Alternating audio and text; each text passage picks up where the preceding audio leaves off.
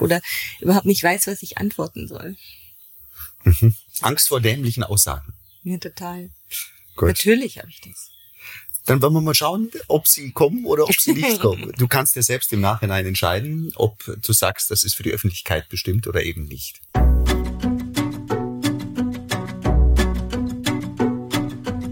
Herzlich willkommen zu Ungeschminkt, dem Podcast der Akademie.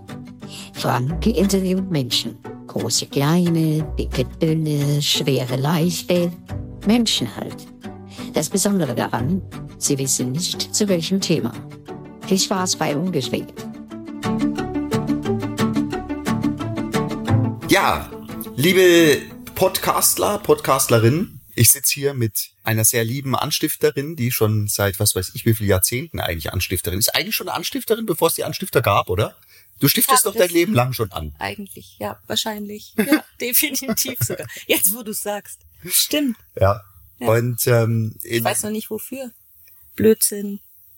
was dabei rauskommt, oder was meinst du? Nee, ich habe bestimmt, ich glaube, ich habe schon angestiftet. Ja. Ah, du weißt nicht, wofür du angestiftet Nee, hast. mhm. Mhm. Ja, so Ja, wird dieser ganze recht. Podcast eigentlich sein. Es wird sehr viel äh, Lücke geben und ihr werdet nicht sehen können, dass dann Jantje eben gerade nachdenkt oder ich nach Worten suche oder wie auch immer. Nachdem Jantje ja nicht weiß, worum es geht, Mhm. denn das ist ja ähm, das Element oder, oder der Kern dieses, dieses Podcasts, zu sagen, ich interviewe Menschen, ähm, wo ihr einfach was aufgeschnappt habt, von dem ich denke, das könnte interessant sein. Oder sagen wir es mal so, das mich interessiert, wo ich sage, oh, da würde ich gern mehr von wissen. Ähm, und dazu darf ich dann interviewen und Fragen stellen. Ja, und ähm, meine Gäste, Gästinnen wissen nicht, worum es geht. Aufregend. Ja, schauen wir mal, ob mir überhaupt was Aufregendes einfällt. Ich stelle Jantje vielleicht kurz nochmal vor, wobei brauche ich meistens nicht. Meistens ist es eher umgekehrt, dass es heißt, und was macht dieser komische Typ da? Äh, ja, der ist auch ein Stifter. Also ähm, wenn es ist meistens umgekehrt und Jantje ist, äh, du bist ja bekannt wie ein bunter Hund, wie eine bunte Hündin dann, oder? Klingt ja. jetzt irgendwie auch komisch. Klingt komisch. Also ihr wisst schon, was ich, was ich meine. Und ähm, dementsprechend, Jantje seit, was weiß ich, wie viele Jahrzehnten schon Anstifterin. Du bist Trainerin, du bist Beraterin, du bist Coach. Du hast äh, eine eigene Unternehmung, du hast eine eigene Firma, IQ Coaching, oder? Mhm. Äh, bist für uns, für die Anstifter, sehr, sehr viel und sehr gut tätig. Machst bei uns den Online-Bereich. Also ich, ich kenne wenig Menschen, die so vielseitige Interessen haben, die dann so ausgeprägt sind, dass du sogar einen erfolgreichen Job draus machen kannst, wie dich. Dankeschön. Ich glaube, schön. ich habe die Fähigkeit gehabt, wenn mich was interessiert, dass ich mich schnell reinarbeiten kann in was. Mhm. Also ich weiß nicht von vornherein viel. Ähm, ich habe aber bei Interesse bin ich so ein Trüffelschwein oder so ein so ein Maulwurf und dann fange ich an, ähm, mir das zu erschließen. Aber es braucht erstmal Relevanz für mich. Okay. Das ist immer erst wichtig. Es ist jetzt eigentlich gar nicht mein Thema, ne? Aber nachdem du dich ja nicht vorbereiten konntest und ich mich ja im Endeffekt auch nicht so richtig darauf vorbereiten kann, weil ich immer nur den Kern kenne des Themas, was mich interessiert, ähm, wird das natürlich häufig auch mal improvisiert sein.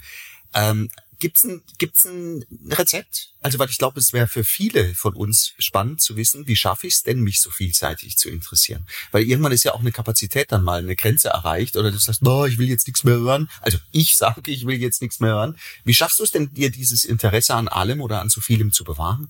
Machst du was oder bist du das? Also ich glaube, ich treffe die Entscheidung relativ schnell, auch mich für was nicht zu interessieren. Also ähm, es geht ja in beide Richtungen. Ich habe ja Inter entweder habe ich Ah. Interesse, aber ich fühle mich auch nicht schlecht, wenn ich was, wenn mich nicht interessiert. Also ich habe ein Beispiel. Ich führe jedes Jahr mit meiner Steuerberaterin das gleiche Gespräch. Mhm. Also wirklich exakt das gleiche, weil nachdem ich das geführt habe und sie mir alles erklärt hat und ich weiß bis heute nicht, wenn ihr mich jetzt wieder fragen würdet, was sind Freibeträge, Kinderfreibeträge oder irgendwelche Freibeträge, ich weiß es nicht. Ich lasse es mir jedes Jahr erklären, weil ich sage, keine Ahnung, was das ist. Und das ist, die hat wirklich, glaube ich, ein Déjà-vu und ist total geduldig. Und danach ist das bei mir wieder weg. Dieses Gespräch ist keine 48 Stunden in meinem Kopf. Okay. Und ähm, ich glaube, es ist die Entscheidung, auch sich da, da, zu entscheiden, etwas ist nicht interessant. Okay. Und ähm, für mich vollkommen nachvollziehbar sowieso bei dem Thema, das du genommen hast als Beispiel. Aber wir sind ja bei ungeschminkt. Ja. Das heißt, ähm, sag mir mal nicht also ein nicht geschäftliches Thema als Erklärung. Was gibt's denn, was dich nicht interessiert? Sag mir mal ein Thema, was dich wirklich nicht interessiert. Ähm, ein Thema, das mich nicht interessiert. Ja, wo du sagst, da geht's bei links rein und bei rechts raus. Äh, das sind zum Teil, zum Teil politische Themen. Also Okay. ich bin gerade Themen, politischen Themen oft so überdrüssig, weil ich auch gar nicht mehr weiß, was stimmt, was stimmt nicht. Ähm, ich kann gar nicht mehr vertrauen, welche Quellen sind noch irgendwie vertrauenswürdig. Und deswegen habe ich tatsächlich bei ähm, bestimmten politischen Themen überhaupt gar kein Interesse mehr, Was für eins? wenn ich das wüsste. das ist ja weg. Ach so. Oh, raffiniert. Weil ich, ich merke jetzt schon, was ich mir mit diesem Podcast antue. Mit lauter so Trainierten. Weißt du, die genau wissen, jeden Tag vor, vor was weiß ich, wie vielen Leuten äh, clevere Antworten geben zu können, die die, die Wahrheit ent, äh, enthalten und gleichzeitig immer nicht zu viel Preis geben. Das ist nicht schlecht, muss ich mir gleich merken. Ja, okay. Themen Alzheimer. Ja, ich verstehe. Gut. Aber es gibt mir so ein bisschen ein Stichwort, worauf ich eigentlich hinaus will. Also was, was mich im Kern sehr stark für heute interessiert. Ähm, jetzt hast du so vieles, was du tust. Ja, und ähm, nicht nur beruflich, sondern auch privat und was weiß ich was. Also jetzt bist du ein themeninteressierter Mensch, ja, das hast du jetzt gerade schon gesagt. Jetzt ist dein Tag ja aber zumindest, wenn man von außen so draufschauen darf, ist dein Tag ja nicht unbedingt leer. Also dein Tag ist ja sehr voll mit allem, was du so tust. Ne? Und dann höre ich dann immer noch, und die Aufgabe übernehme ich auch noch, und das mache ich auch noch, und oh, das interessiert mich auch. Jetzt hast du dich tatsächlich vor gar nicht allzu langer Zeit entschieden, nochmal eine Ausbildung zu machen als Traumafachberaterin. Ich gebe ganz ehrlich zu, bis zu dem Zeitpunkt, wo du erzählt hast, du machst eine Ausbildung zur Traumafachberaterin, wusste ich nicht, dass sich dieser Job überhaupt so nennt und dass es den überhaupt gibt. Ja, ich dachte, ich habe das immer im Therapeutischen angesiedelt und habe gesagt, oh, es gibt einfach so einen Traumatherapeut oder Therapeutin. Ich wusste nicht, dass es sowas wie Traumafachberaterin gibt. Was ist das? Und warum hast du dich entschieden, das jetzt nochmal aktiv zu betreiben oder zu machen? Ähm, Und keine geschliffene Antwort, Nee, bitte. also ich versuche versuch ja immer, ich finde es immer so beeindruckend, wenn Menschen ein- etwas, ein, ein komplexes, eine komplexe Antwort einfach und in ein, zwei, drei Sätzen beantworten können. Viel Spaß. Und das versuche ich jetzt mal. Traumafachberatung ist die Brücke von Menschen, die traumatisiert sind, ähm, zu schaffen, ihnen Stabilität zu geben, bis eine Traumatherapie möglich ist. Das sind oft ähm, erst äh, praktisch Ersthilfe, psychische Ersthilfe kann das sein, bis hin zu regelmäßige Termine, bis ein Therapieplatz vorhanden ist für diese Person. Das ist der Ah. Kern einer Traumafachberatung. Also es ist wie beim Bergsteigen der Zustiegsschuh. Also du hast den, den großen Wanderschuh, den alpinen Schuh, den du dann im Berg selbst anziehst. Und um dorthin zu kommen, sicher, gibt's diesen sogenannten Zustiegsschuh. Kann ich mir das vorstellen? Ich weiß, es ist banal. Aber also es ist die Vorbereitung, die Überbrückung. Ja, genau. Eigentlich ist die Überbrückung. Also Danke. neben natürlich ganz vielen anderen Möglichkeiten, wie das zu nutzen ist oder nutzbar ist und auch Menschen überhaupt das Thema mal erklären, ähm, die Menschen so ausstatten, die vielleicht mit Traumatisierten zu tun haben. Also da gibt's natürlich noch ganz viele Randfelder, die es gibt, aber der Kern ist, ist das. Ah, okay.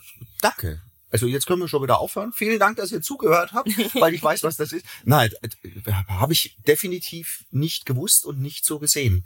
Ähm, Hat's das eigentlich schon immer gebraucht, nur lag da nie ein Fokus drauf? Oder warum, also, weil theoretisch könnte ich doch sagen, wenn was passiert und jemand ist traumatisiert, hat er, zumindest nach meinem Verständnis, und in unseren Breitengraden und in unserem Luxus, in dem wir leben, eigentlich ein sofortiges Anrecht auf eine Therapie. Aber das geht nicht, oder wie? Kriegst du nicht. Nee. Weil es die Kasse nicht zahlt oder weil, nee, weil, du, kein weil du Platz zu frei wenig, ist? du Oder? hast, hast zu wenig Traumatherapeuten ähm, und ähm, zu wenig Plätze. Das liegt aber nicht daran, dass zu wenig Leute Traumatherapie anbieten wollen, sondern das ist das Gesundheitssystem, Mhm. das sehr stark reglementiert ähm, oder die Kassen oder wo, was auch immer. Und ähm, Menschen durchschnittlich, ich würde sagen, zwischen sechs und bis zu 18 Monaten auf einen Therapieplatz warten müssen. Es ist aber auch so, dass ja Boah. Hammer. Ja, das also finde ich extrem viel. Ja. Du hast zwar da viele Möglichkeiten, ne, Kasse, du kannst, wenn du belegst, wie viele Therapeuten du kontaktet hast und wie viel dich abgelehnt haben, dann muss deine Krankenkasse in einem bestimmten Zeitraum dir einen Therapeuten geben. Aber es passt ja auch nicht jeder Therapeut zu dir. Mhm. Also das kann ja auch sein, dass das dann jemand ist und das funktioniert überhaupt nicht. Also das sind ja auch nicht immer gleich zwei Menschen kompatibel. Und ähm, die, der Zeitraum, einen, auch, auch noch spezialisierten Traumatherapeut zu finden, das, das der ist schon, der ist schon groß. Wow, okay. Das heißt, ähm, nur, dem- äh, also, weil vorhin habe ich ja noch gefragt, was ist das eigentlich? Ja, und wie, warum springst du jetzt auf den Zug auf? Nur, du, ich stell's mir ja immer gern bildhaft vor, damit ich es verstehe. Das heißt, wenn ich jetzt so einen amerikanischen Film nehme, ne, also mit Feuerwehr, Feuerwache Chicago 147, da passiert was, ein Unfall, und dann ist die Gefahr, dass Menschen, die in diesen, in diesen, in diese Situation überraschend gekommen sind, also in diesen Schockzustand, dass die laufen Gefahr, daraus ein Trauma mitzunehmen. Und jetzt geht's darum, dass ihr, dass du da bist und diese Erstannahme leistet. Das heißt wahrscheinlich auch ganz häufig nur das sein, oder? Also es gibt ja verschiedene Arten von Traumata. Das, was du jetzt beschreibst, ist ein Erlebnis, ein, ein Okay. Monotrauma, sagt man irgendwie. Das heißt, da ist irgendwie ein Ereignis, ein Erlebnis, das dich traumatisiert. Es gibt ja auch die, viele, viele Menschen, die aufgrund ihrer Kindheit so ein Entwicklungstrauma haben. Da ist jetzt gar nicht akut was passiert, sondern Ja. die merken einfach, ähm, im Erwachsenenalter oder im jugendlichen Alter gibt es Schwierigkeiten in ihrem regulären Leben dadurch. Und also auch das ist ja Okay. der Fall. Aber ja, was du beschreibst ist, das sind sozusagen, das ist so ein bisschen Krisenintervention. Ja. Das ist ein Einsatzbereich, den Traumafachberater machen können Ja. wenn sie das wollen. Das können auch nicht Trau- Traumafachberater machen, die dann in Krisenintervention ausgebildet werden. Also der Umkehrschluss ist nicht, jeder, der Krisenintervention macht, ist gleichzeitig Traumafachberater. Das stimmt nicht. Aber du brauchst natürlich eine, eine, eine Ausbildung in irgendeiner Form, dass du verstehst, was ist da mit den Leuten in dem Moment los, wenn die noch im Schockzustand sind? Wie kannst du mit denen umgehen? Was brauchen die jetzt vielleicht? Und was ist auch wichtig, wie sie dann weitermachen können, dass das vielleicht nicht traumatisiert, Traum, Trauma wird. Ja, Okay. aber ja, das Thema ist so groß und so tief, Ja. das macht es echt schwer. Also, aber im Großen und Ganzen gibt es diesen Akut, diese Akut-Ersthilfe psychisch.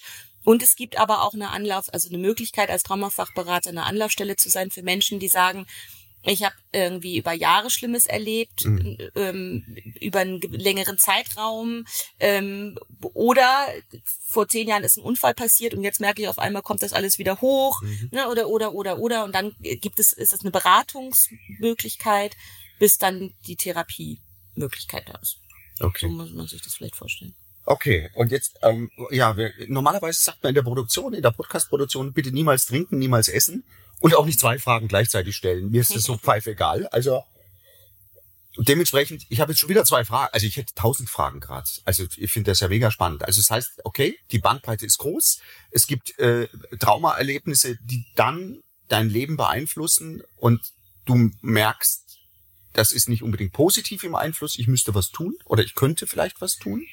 Oder es gibt diese Krisenintervention, wenn irgendwie tatsächlich was Großes live passiert, Unfallcharakter oder was weiß ich auch immer, wo ihr auch dann eben dementsprechend zum Einsatz kommt.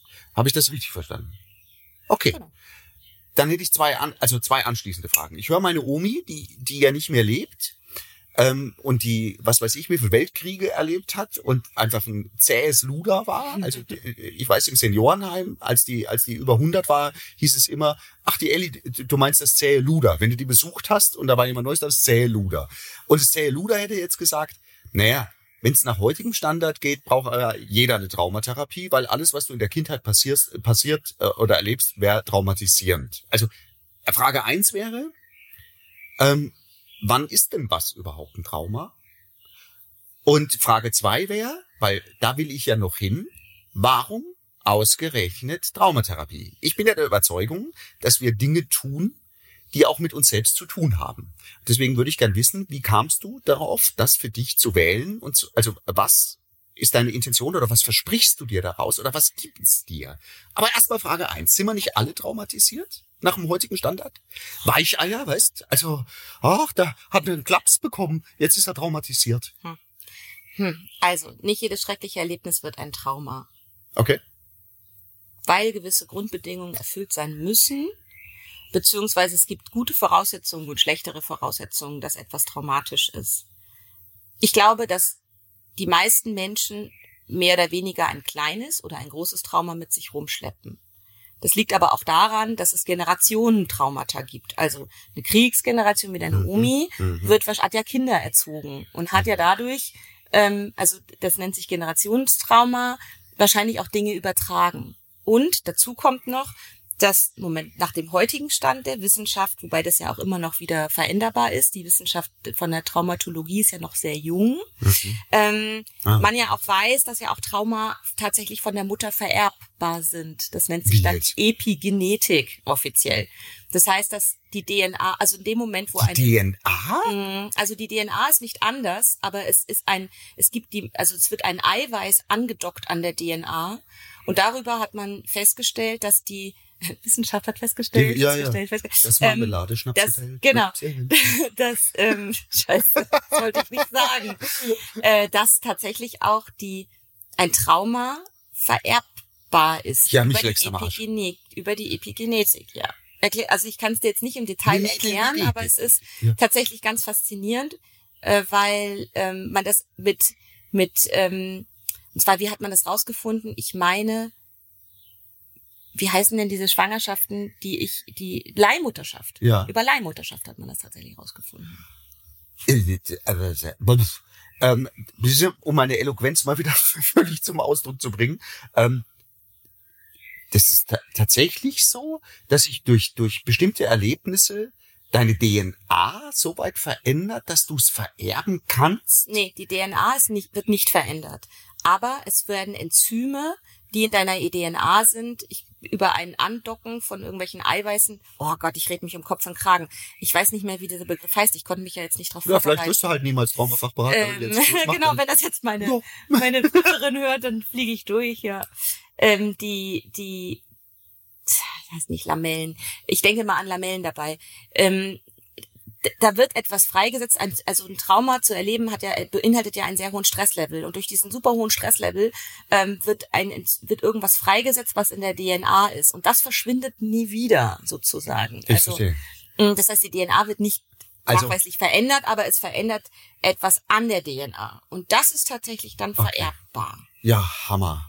Also, um die Frage zu beantworten, ich glaube schon, dass die meisten Menschen, die meisten Menschen heutzutage traumatisiert sind. Die Frage ist nur, beeinträchtigt das ihr Leben? Also, Mhm. ähm, die, viele von uns kennen ja auch gar nicht ihr Trauma und dadurch, das ist ja aber auch oft ein Zeichen dafür, dass wir nicht beeinträchtigt sind. Also, wenn jemand ein Trauma hat und ich lebe trotzdem zufrieden und glücklich und kann in Stresssituationen gut mit dem Stress umgehen, Mhm. dann ist es völlig wurscht, ob ich traumatisiert bin oder nicht. Ja, ich verstehe. Es, also es, es zeigt sich ja erst, ob ich traumatisiert bin oder nicht, zeigt sich nicht in ruhigen Phasen, sondern es zeigt sich in Phasen, wo ich in Anspannung gerate. Ja. Und wenn ich mit dieser Anspannung nicht mehr umgehen kann, wenn ich da sozusagen aus der Spur springe jedes Ja. Mal, auch bei kleinen Stressphasen, Ja. dann ist, bin ich und mein Umfeld tatsächlich gehandicapt in irgendeiner Form.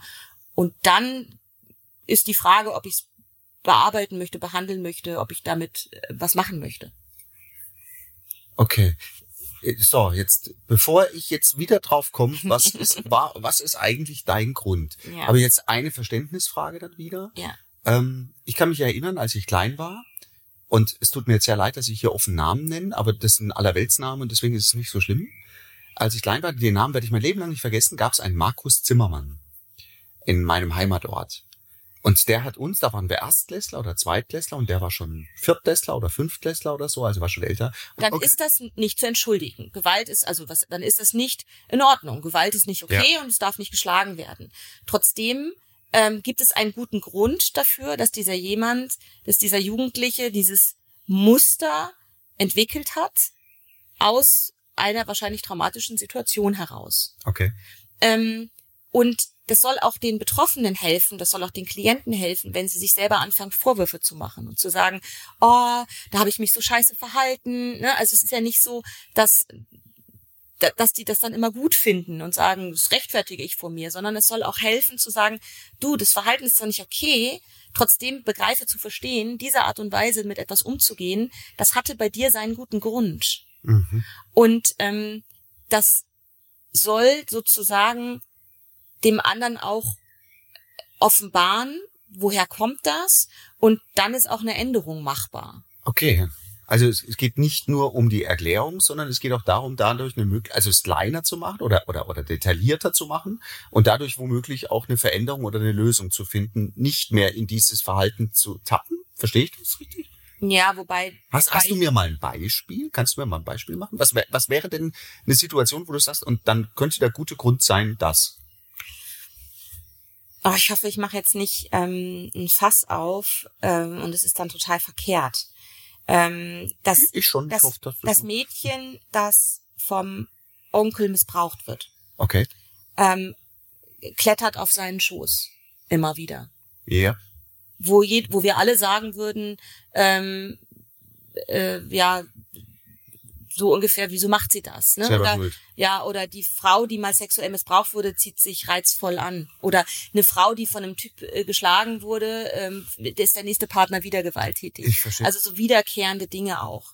Ähm, dann ist der gute Grund, dass das eine Situation ist, wo das Opfer scheinbar in seinem Denken, in seinem Fühlen die Situation wenigstens unter Kontrolle hat, wann und wo es passiert. Also Wow, okay, das Mädchen, okay, okay. Ne, das dann auf den Schoß klettert, sagt, ich kann nicht, da, ich kann nicht kontrollieren, dass es mir passiert, aber ich kann wenigstens kontrollieren, wann und wann es mir passiert. Oder ähm, ich fordere es sozusagen heraus, dann habe ich wenigstens über den Zeitpunkt die Kontrolle. Ähm, und Weil es, weil es, Entschuldigung, wenn ich dich unterbreche, weil es womöglich für dieses, für diesen Menschen eine, ein gewisses Maß an Normalität hat, weil es über einen längeren Zeitraum in der Vehemenz erlebt hat. Und dann so vielleicht auch wieder ein Stück weit die Kontrolle wenigstens ähm, äh, erlangen will. Wow. Ja, ja, aber das ist, ne- danke für die Offenheit, das ist ungeschminkt äh, einfach auch Beispiele zu nehmen, die, die uns nahe gehen oder die uns unter die Haut gehen. Ne? Weil ähm, das ist ja etwas, was mich auf die Palme bringt, diese, diese Arroganz von uns Nicht-Beteiligten, dann uns ja, warum macht sie das denn dann auch? Da, also da ist sie doch auch selbst dran schuld. Genau. Weißt du, wo ich dann einfach sage, das gibt's doch gar nicht. Wie kann ich denn jemanden verurteilen für etwas, was er macht, wovon ich überhaupt keine Ahnung habe, was das bedeutet, dass das ein Mensch erlebt oder oder was das in ihm auslöst oder in ihr auslöst. genau, also die Frau, die beim gewalttätigen Mann bleibt, Ja. die hinterher sagt, wie konnte ich eigentlich nur, ne, wieso bin ich nicht früher gegangen und wieso habe ich das so lange zugelassen, hatte einen guten Grund. Ne? Ja, ich verstehe. Ja, okay. Ah, gut. So, jetzt um um die, die Tiefe vielleicht mal wieder zu nehmen oder oder oder oder oder äh, die Größe des Themas, das Gewicht. Ähm, jetzt bindest du das in deine Trainings mit ein. Ich behaupte jetzt mal, es geht nicht immer um um wirklich Extremsituationen oder oder Erlebnisse, sondern es geht da ja eher um Alltagsthemen. Das bedeutet was? Naja, also ähm, wenn der wenn der Ursprung für mich verständlicherweise so war von dem Thema, dass ich gesagt habe, wir sehen ein Verhalten und neigen dazu, das als Charakterzug jemandem zuzusprechen. Jemand verhält sich nicht normal und in Ordnung, also ist das ein Depp oder eine dumme Nudel oder so. Ja? Ja. Ähm, anstatt eigentlich davon auch auszugehen, naja, vielleicht ist es ein Depp und eine dumme Nudel, vielleicht gibt's aber auch einen guten Grund für dieses Verhalten, den nur ich einfach nicht sehe und weiß. Und manchmal die, Situ die Person ja selber nicht sieht, und weiß. Ja, Ja. also ähm, dann ist es so, wir neigen ja dazu, und das merke ich halt im Seminar ganz viel und im Training ganz viel, dass wir Menschen sehr schnell be- und verurteilen. Mhm. Wir sehen, wir hören etwas, der Flurfunk gibt uns etwas und wir machen eine Beurteilung daraus Mhm. und finden, sagen, wir finden das gut oder wir finden das nicht gut, dann lästern wir, dann reden wir. Ähm, ich kenne keine Firma, kein Unternehmen, kein Dorf, keine Gemeinschaft, die das nicht tut. Mhm. Das halte ich für total menschlich. Und ich habe mir gedacht, wenn wir schon, und also wir neigen dazu, immer negativ zu spekulieren. Ja. Wir neigen dazu, immer negatives Urteil zu fällen. Also wenn jetzt zum Beispiel ich dir eine WhatsApp schreibe, Ja. du liest es und du antwortest mir nicht. So, Ja. ähm, dann ähm, fange ich an, vielleicht zu spekulieren, zu sagen, oh, der interessiert sich jetzt überhaupt nicht dafür, was ich geschrieben habe, und der macht bestimmt gerade was, was ähm, ähm, ist irgendwie, weiß ich nicht, also ich fange an, das zu interpretieren in irgendwas Negativen. Mhm. Ähm, Und die Interpretation ist wahrscheinlich meistens. ne- Die, jetzt hätte ich ja schon wieder die nächste Frage. Warum ist Ja. die Spekulation immer negativ? Aber passt. Mach genau. Also Schritt für Schritt. ich glaube, das können wir uns ganz gut. Ähm, also ausschlaggebend war eigentlich, dass ich in einer Firma war und ähm, habe eine, eine, eine Mitarbeiterin, eine Kollegin getroffen und habe gesagt, Mensch, und wann kommst du denn zur Schulung? Und dann hat sie gesagt, ja, am Mittwoch. Wir haben auch neue Kollegen und dann sage ich, oh, wie cool, ne? Mhm. Das ist schön. Habt ihr eine neue Kollegin eingestellt, prima. Ja, aber die kommt nicht zur Schulung, die weiß schon alles. Okay. Und auch mit dem entsprechenden Blick dabei, ne? Also so eine, so eine dumme Nudel, so eine arrogante. Ähm, und dann habe ich ähm, später mit der Geschäftsführung gesprochen und habe gefragt, da ist eine neue Mitarbeiterin, die kommt gar nicht zur Schulung. Ja, nee, die ist auf einer Beerdigung ihres Vaters. Da kam was ganz anderes dabei raus. Mhm. Und dann habe ich, das war eigentlich der, der Moment, wo ich gedacht habe, ich mache da ein Thema draus, weil ähm, wir hören etwas, wir kriegen was mit, wir erleben etwas und spekulieren und beurteilen in der Regel negativ. Mhm. Und dann habe ich gedacht, wenn wir doch schon spekulieren, warum setzen wir jetzt nicht den guten Grund mal an und fangen mal an, ganz kreativ positive Vermutungen zu äußern oder verständnisvollere Vermutungen zu äußern, warum etwas so ist. Also etwas, das mir entweder Verständnis gibt oder das sogar positiv sein könnte. Also pro desjenigen, der das macht. Und nicht Ah. äh, anti. Ja, ich verstehe. Ne? Also pro diese Person zu argumentieren, woran es liegen könnte. Das ist, das erleben wir doch, also ich glaube, das haben wir alle schon erlebt, dass wir irgendetwas Natürlich. erzählen, hören, es negativ bewerten und dann erfahren wir, was wirklich dahinter steckt und dann schämen wir uns so und sagen, ach scheiße, fuck, das habe ich nicht gewusst. Ich bin gerade so Ja. in meinem Kopf in, in dem Wust von negativer Interpretation, die ich stattfinden lasse, wenn ich was höre, dass es mir gerade, also dass ich jetzt aufpassen muss, dass ich nicht nicht mehr bei dir bin und dir gerade zuhöre, weißt? Weil also ich glaube, das ist ist permanent. Ja. Ja. Ne, also Und- irgendjemand grüßt mich nicht und ist schlecht drauf und ich erfahre hinterher irgendwie, was weiß ich was, dass, dass die Mama gestorben ist oder so, wo ich dann denke, oh, und ich habe nur bewertet, was ich sehe. So. Das heißt aber auch, also der gute Grund, also ist der gute, nein, der gute Grund ist nicht immer automatisch positiv. Nee. Der gute Grund ist, man könnte auch sagen, der gewichtige Grund. Also es gibt einen gewichtigen Grund, also es, warum jemand so handelt, weil es wäre ja jetzt nicht positiv, dass ich sage, Mensch, da ist gerade die Mama gestorben. Aber es ist ein gewichtiger Grund, warum derjenige womöglich gerade nicht offen genug ist zu sagen, hallo Herzilein, wie Genau. geht's dir? Ne, sondern sagt, ähm, gar nichts sagt, sondern bei sich ist und ich interpretiere es aber automatisch. Ja, wusste ich doch, seitdem wir uns letzten Abend da irgendwo mal getroffen haben, habe ich wieder was Blödes gesagt. Jetzt ist er beleidigt oder er. Es ist ein Grund, wo ich Verständnis für dieses Verhalten entwickeln kann. Ja. Ne, Ah, was ich vielleicht, was ich vielleicht, was nachweislich immer noch unhöflich ist, aber wofür ich Verständnis entwickeln Ja. Mhm. kann. Und, und ich finde es spannend zu sagen, warum, also wir spekulieren ja eh. Warum machen wir es, warum kriegen wir es vielleicht nicht hin? Einfach mal aus, aus, vielleicht aus einer Herausforderung heraus, aus einem sportlichen Ansporn mal heraus zu sagen, okay, ich spekuliere jetzt auch, nur mal in die andere Richtung Ja. und guck mal, ne, und, und wir wissen ja eh nicht, ob es stimmt. Egal Mhm. in welche Richtung wir. Glaubst du, dass es, dass jedes Verhalten einen gewichtigen Grund hat? Nö. Gut, danke. Nö, das glaube ich nicht. Mhm. Es gibt ja auch einfach mal Deppen. Un, unbes ja. Und ich bin das, und ich bin das bestimmt auch. Und wäre das nicht ein gewichtiger Grund zu sagen, ja, er ist ein Depp? nee. Oder wüsste ich Also dann viele? Mir geht's auch nicht darum, dass wir alles entschuldigen, was wir erleben. Und wenn wir Ja. zum Beispiel jemand uns, uns attackiert oder blöd ist, dann gehört ja auch die Grenze gezogen. Also mir geht's beim guten Grund nicht darum zu sagen, ähm, ich entschuldige alles. Das meine ich nicht. Ne, also wenn jemand, wenn jemand mich, mich beleidigt oder so, dann setze ich mich nicht danach hin und sage, ah, der hatte vielleicht einen guten Grund, ne, sondern dann gehört ähm, das schon als Grenze gezogen und auch äh, darf ich mich auch wehren oder ich darf auch sagen, du Freundchen, ne, das geht nicht oder so. Ähm, aber ich verurteile ihn nicht als Mensch. Also ähm, die Katrin, die Katrin hat eine ganz, ganz tolle Formulierung im Seminar mal gesagt und die habe ich mir sofort gestohlen. Ich trenne Tat von Täter in dem Ja, Moment. ja, das ist Und- aus dem Coaching. Ja. Genau, und das ist, finde ich, finde ich, ist, das mischt sich da so ein bisschen mit rein. Also, Ja. ähm, Ich kann äh, Taten verurteilen, aber nicht den Menschen.